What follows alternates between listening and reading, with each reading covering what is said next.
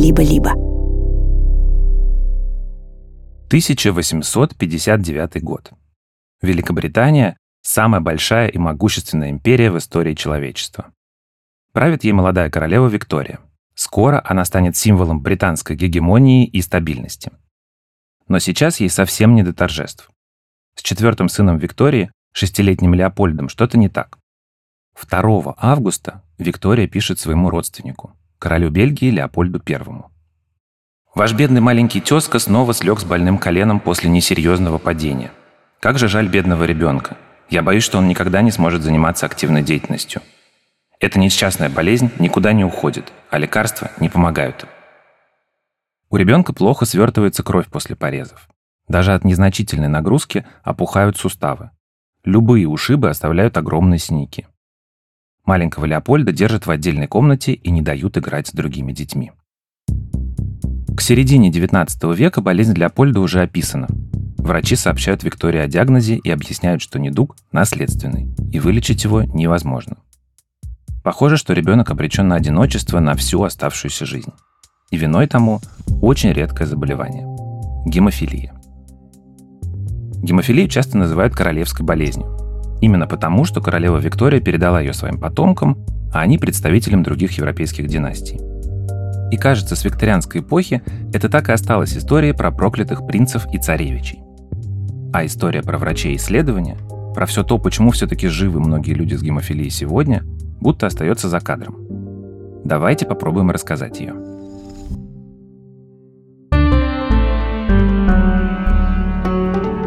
Меня зовут Федор Катасонов, я педиатр, и это «Почему мы еще живы» – подкаст о медицинских открытиях, которые изменили мир.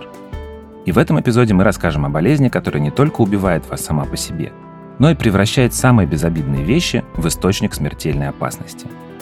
Сценарий этого эпизода написал Иван Корнеев, а отредактировал Семен Шишенин.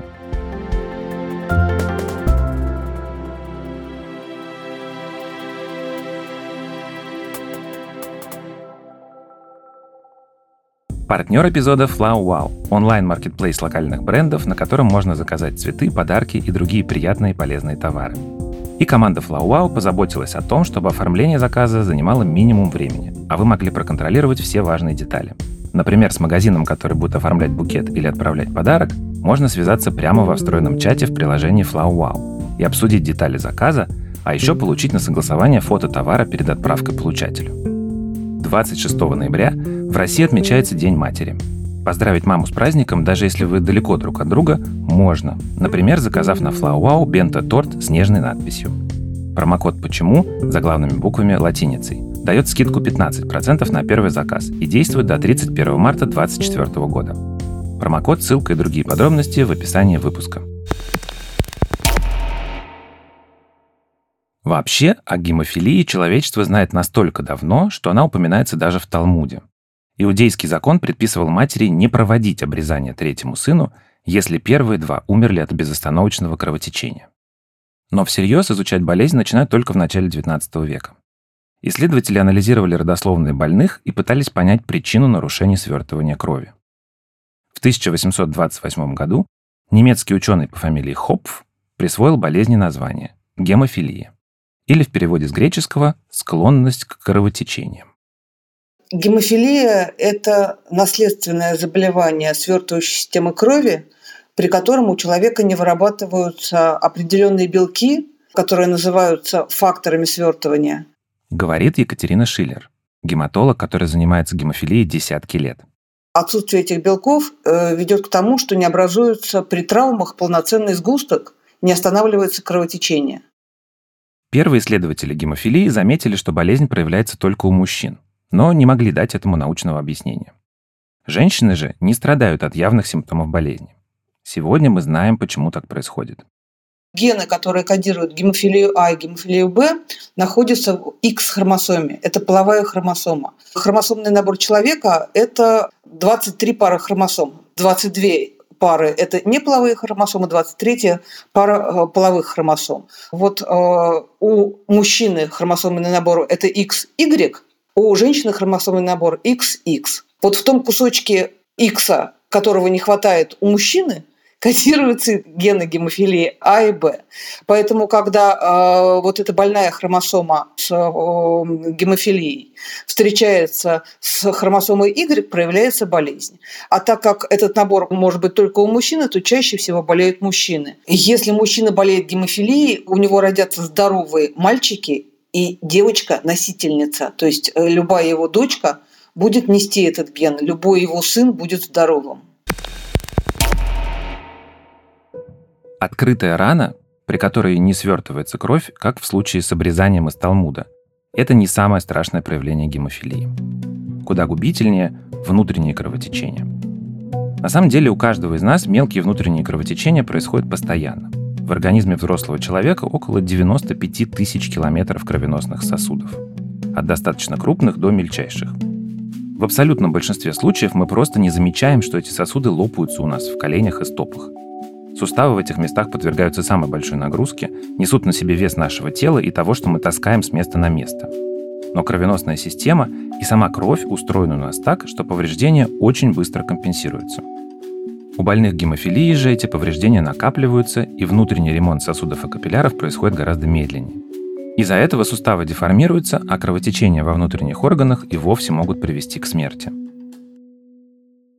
В начале 20 века медики пытались понять, как устроен процесс свертывания крови. В 1905 году немецкий ученый Пауль Моравец предложил первую полноценную гипотезу, согласно которой в процессе участвуют всего четыре вещества. При повреждении стенки сосуда они цепляются друг за друга вместе пробоины и последовательно выполняют разные функции. По мнению Моравица, при гемофилии у человека отказывает один из элементов в этой цепочке, и кровь перестает сворачиваться при контакте с воздухом. Теория Моравица оказалась верной по направлению. Система свертывания крови у человека действительно устроена в виде сложной цепочки взаимодействия разных веществ, и мы продолжаем называть их факторами. Но сегодня нам известно, что у человека их не 4, а 13. И тот, который Моравец обвинял во всех бедах, при гемофилии на самом деле работает нормально. У нас в организме существует каскад коагуляции. Это комплекс различных белков, которые запускаются изначально, так скажем, при травме а, у нас происходит процесс нарушения целостности сосуда. Сначала активируются тромбоциты, тромбоциты приходят, склеиваются, из них выходят активные вещества, которые своим, так скажем, повышением концентрации вызывают запуск каскада коагуляции. Каскад коагуляции – это цепочка факторов, которые, цепляясь, активируя один другой, в результате образуют фибриновый сгусток. Следующие полвека исследователи уточняли схему Моравица и постепенно открывали все новые факторы свертывания крови. По мере открытия им назначали порядковые номера.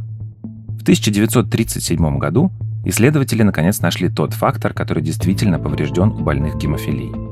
Ему дали название АГФ – антигемофильный фактор, и порядковый номер 8. Это белок, который участвует в свертывании крови в организме любого человека. Но на лечение болезни это знание влияло мало – Гемофилию пытались ослаблять переливанием свежей крови здоровых людей, а при внешних повреждениях врачи использовали известь, перекись водорода, желатин и даже змеиный яд, в надежде, что они хоть как-то помогут остановить кровотечение. В 1940 году американский врач Ричард Дрю научился с помощью центрифугирования выделять из свежей крови плазму, жидкую часть, лишенную клеток крови. Это изобретение позволило осуществить переливание тысячам раненых во Второй мировой войне. А еще в плазме находится тот самый антигемофильный фактор. И это стало первым шагом к разработке терапии гемофилии. К середине 20 века человек с нарушениями свертываемости крови мог рассчитывать где-то на 20 лет жизни. Даже самые богатые и влиятельные люди мира, которые могли себе позволить любую гиперопеку своего потомства, были не в состоянии принципиально продлить этот срок. Тот самый сын королевы Виктории Леопольд умер в возрасте 30 лет, и по меркам своего времени это было просто чудо.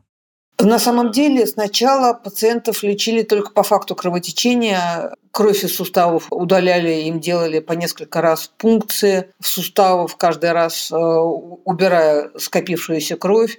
Их бинтовали, гипсовали. Это э, было очень тяжело. Но, тем не менее, лечили по факту кровотечения. Любая операция, открытая рана или повреждение внутренних органов ставили под угрозу жизнь человека с гемофилией. Врачи уже знали об источнике проблемы, но ничего не могли поделать с самой болезнью. Казалось, что так будет всегда. пока внимание на проблему не обратила Джудит Грэм Пул. Американская исследовательница Джудит Пул получила психологическое образование и в 1949 году начала работать в Стэнфордском университете. В середине 50-х годов она резко сменила сферу интересов и начала изучать процесс свертывания крови. Прежде всего ее интересовал антигемофильный фактор, а точнее, как выделить его из плазмы человека, чтобы помочь больным гемофилией. Ведь это позволит вводить его кровь в достаточном количестве и облегчить болезнь.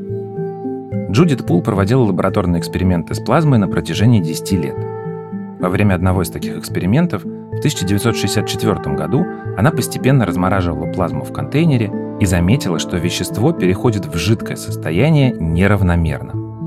В части, которая размораживалась быстрее, Джудит Пул не обнаружила антигемофильного фактора. Тогда она проанализировала небольшое количество волокнистой пасты, которая разморозилась не полностью и осталась на дне контейнера. Оказалось, что весь объем необходимых для свертывания крови белков остался там, причем в концентрированной форме. Это вещество можно было заморозить и отправить на продолжительное хранение. Так Джудит Пул совершила ключевое открытие в истории лечения гемофилии. Она поняла, как выделять антигемофильный фактор из донорской крови почти без примесей. Она опубликовала технологию и выработала дешевый способ предоставления антигемофильного фактора в любом банке крови. Этот компонент донорской крови стали называть криопрецепитатом. Попытки остановить кровотечение введением крови просто одного человека другому, они были известны э, достаточно давно.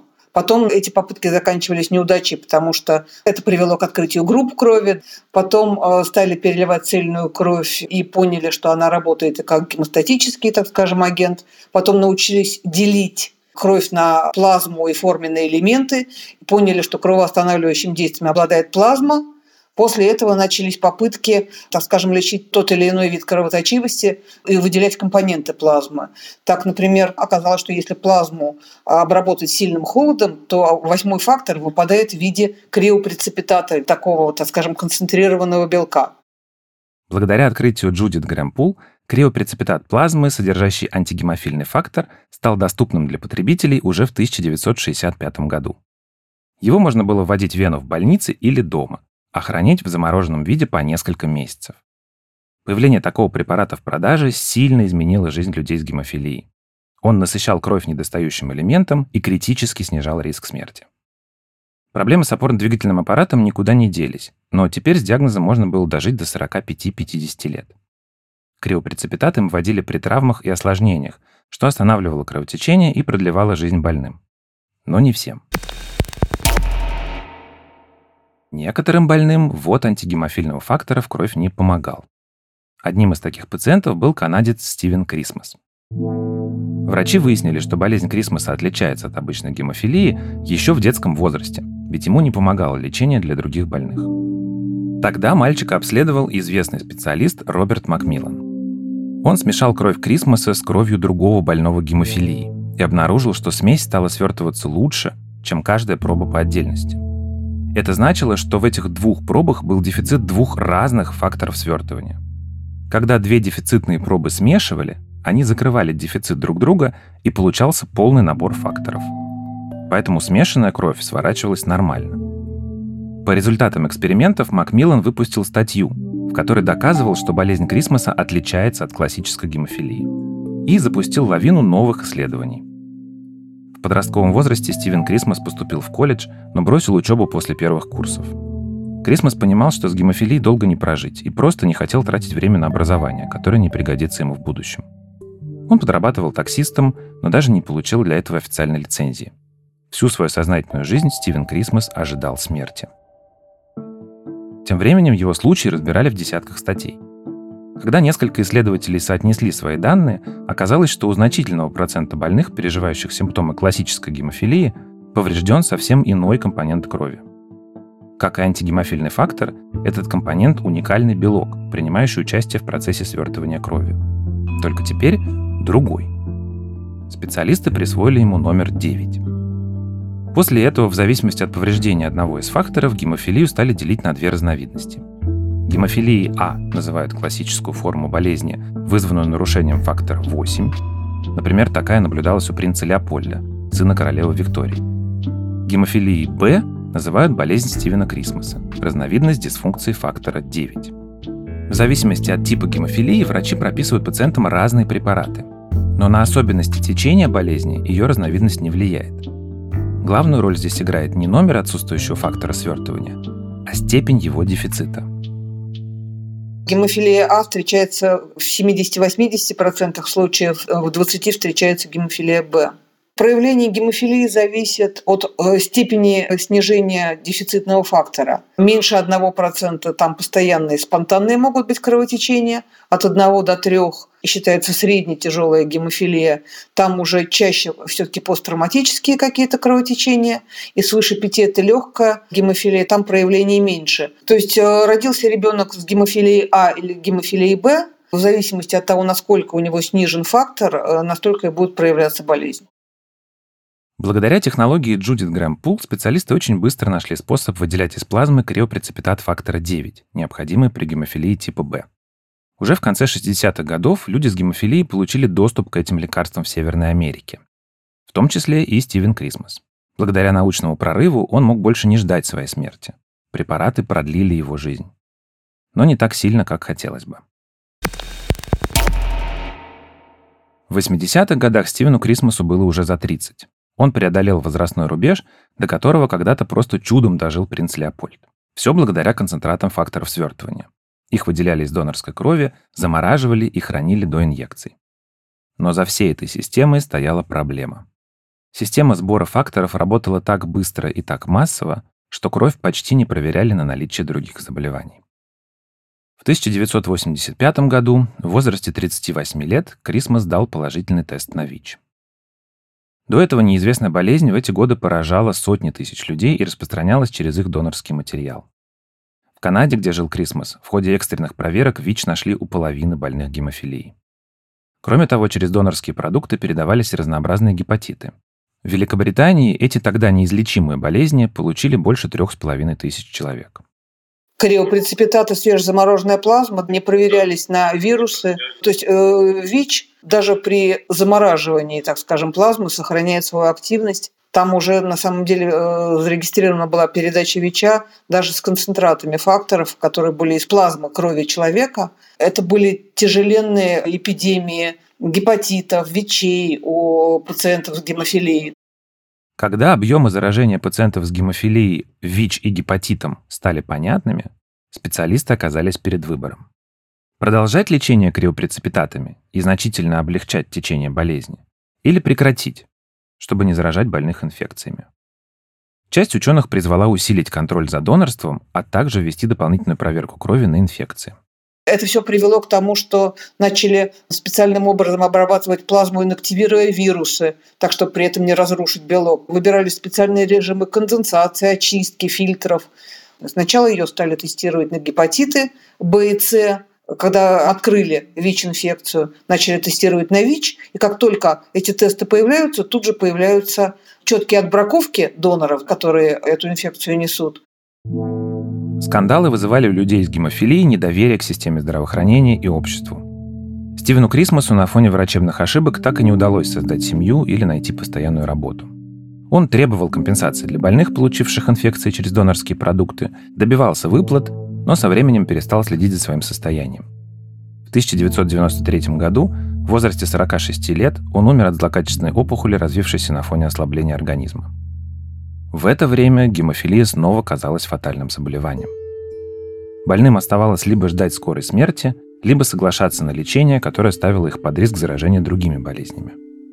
Но у человечества все же были инструменты для решения этой проблемы.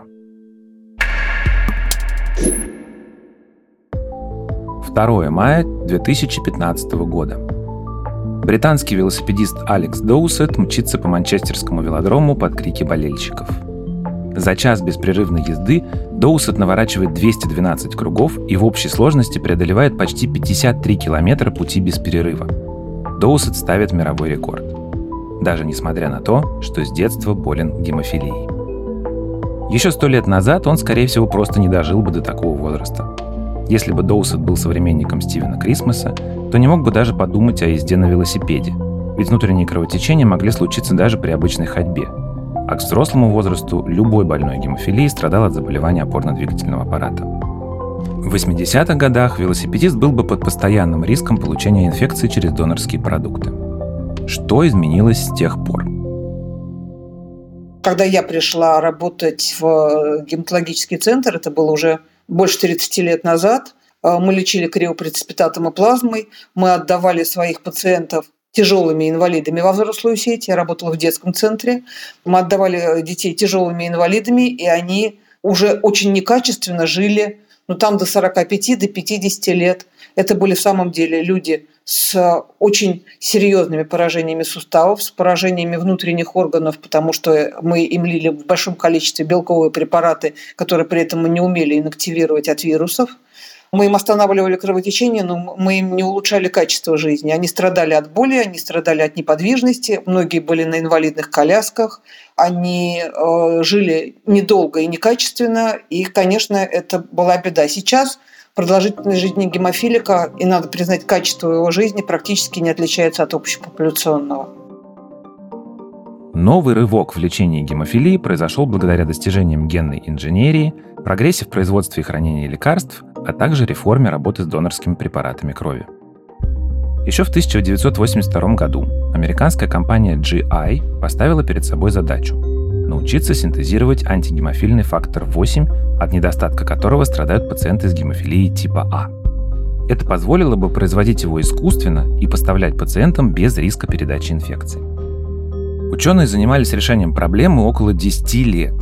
Все это время гремели скандалы, связанные с заражениями больных гемофилией и инфекционными болезнями. Производство фактора требовало долгих тестов и прохождения бюрократических процедур. Впервые на человеке искусственный фактор 8 протестировали в 1987 году. Мы не знаем его имени. В литературе его называют пациент номер один. Как бы то ни было, мужчину госпитализировали с кровотечением в области рта. Потом свидетели вспоминали, что после инъекции искусственного фактора кровотечение остановилось почти мгновенно.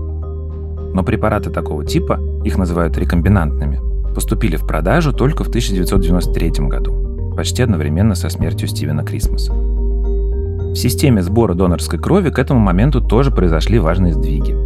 Для доноров ввели тщательный отбор, чтобы не пропустить инфекцию даже на стадии инкубационного периода. После сбора плазму детально анализировали на вирусы еще раз, чтобы точно не допустить заражения. От криопрецепитатов факторов свертывания врачи перешли к порошку, который позволяет дольше хранить препарат и вводить его в гораздо более концентрированном виде. Это снижает нагрузку на вены и позволяет вводить недостающий фактор не только в крайних случаях, но и на регулярной основе. Благодаря такой стратегии осложнения, вызванные внутренними кровотечениями, развиваются гораздо медленнее. Появились очищенные факторы свертывания, то есть факторы, которым мы можем заместить недостающий фактор до любой цифры, которая, так скажем, поможет остановить любое кровотечение или предотвратить его, если мы применяем профилактические программы. И при этом этот э, препарат не должен в себе нести вирус и не влиять на печень. Когда донор сдает дозу крови, из этой дозы может получиться одна доза криопрецепитата. При этом в этой дозе содержится порядка всего 100 единиц восьмого фактора. Взрослый человек, который весит, предположим, 80 килограмм, ему нужно ввести 4000 единиц. 4000 единиц по криопрецепитату – это надо одномоментно ввести препарат от 40 доноров.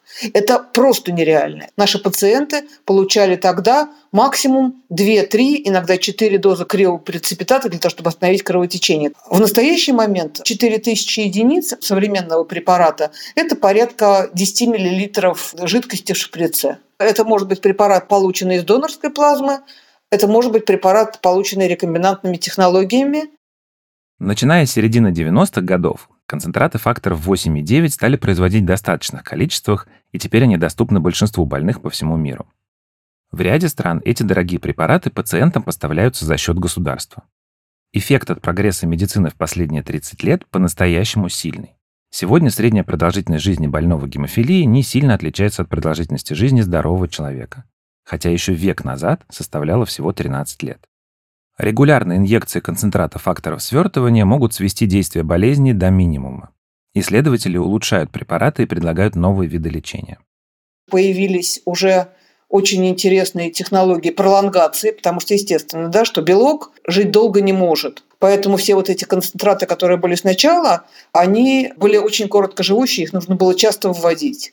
Поэтому появились технологии пролонгации времени выведения этих факторов из организма, и появились пролонгированные концентраты факторов. Потом появились сейчас, и они очень активно развиваются, ребалансирующие технологии, то есть когда пытаются воздействовать на систему гемостаза, не конкретно, скажем, включая вот это звено которое надо возместить как дефицит, а включая обходные механизмы, чтобы запустить процесс свертывания, минуя дефицитное место. Уже есть препарат подкожный, который вводится вообще в мизерном объеме, меньше кубика, раз в неделю, и он э, уже создает эквивалентную, так скажем, стабильность гемостаза где-то на уровне легкой гемофилии. На этом фоне пациент может жить, э, не чувствуя каких-то страданий. Но, несмотря на успехи, медики решили еще далеко не все проблемы, связанные с гемофилией. Например, кровь некоторых больных вырабатывает антитела и отторгает лечение, и врачебная помощь оказывается неэффективной. Такая форма гемофилии называется ингибиторной, и медикам приходится придумывать особые, куда более дорогие методы лечения для таких случаев.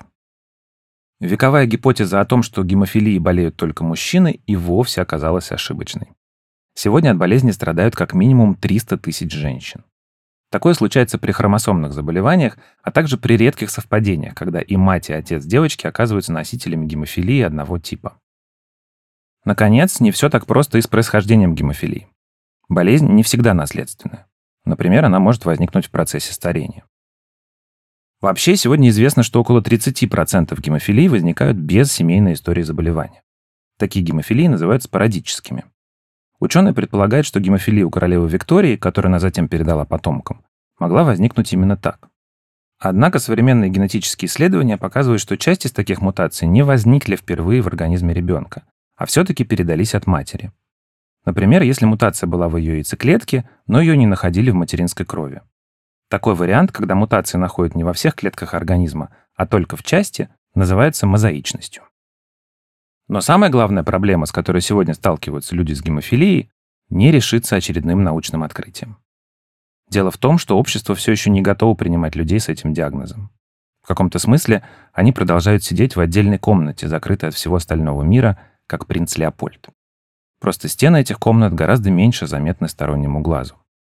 Сотни людей с гемофилией отказываются от профилактического ввода препарата, потому что в обществе из-за поврежденных вен их принимают за наркопотребителей. Им не доверяют ответственную работу и могут не принять вуз со ссылкой на ограничения по здоровью. 60% молодых семей, где рождается ребенок с гемофилией, распадается из-за трудностей, с которыми сталкиваются родители. В целом, это реальность жизни многих семей, где рождается ребенок с хроническим заболеванием. Несмотря на то, что мы научились лечить, несмотря на то, что мы научились диагностировать, в том числе пренатально, несмотря на то, что мы э, имеем достаточный набор препаратов, несмотря на то, что живут они столько же, сколько живет популяция, тем не менее, если э, на человеке диагноз гемофилия, это социальная дезадаптация будет наверняка.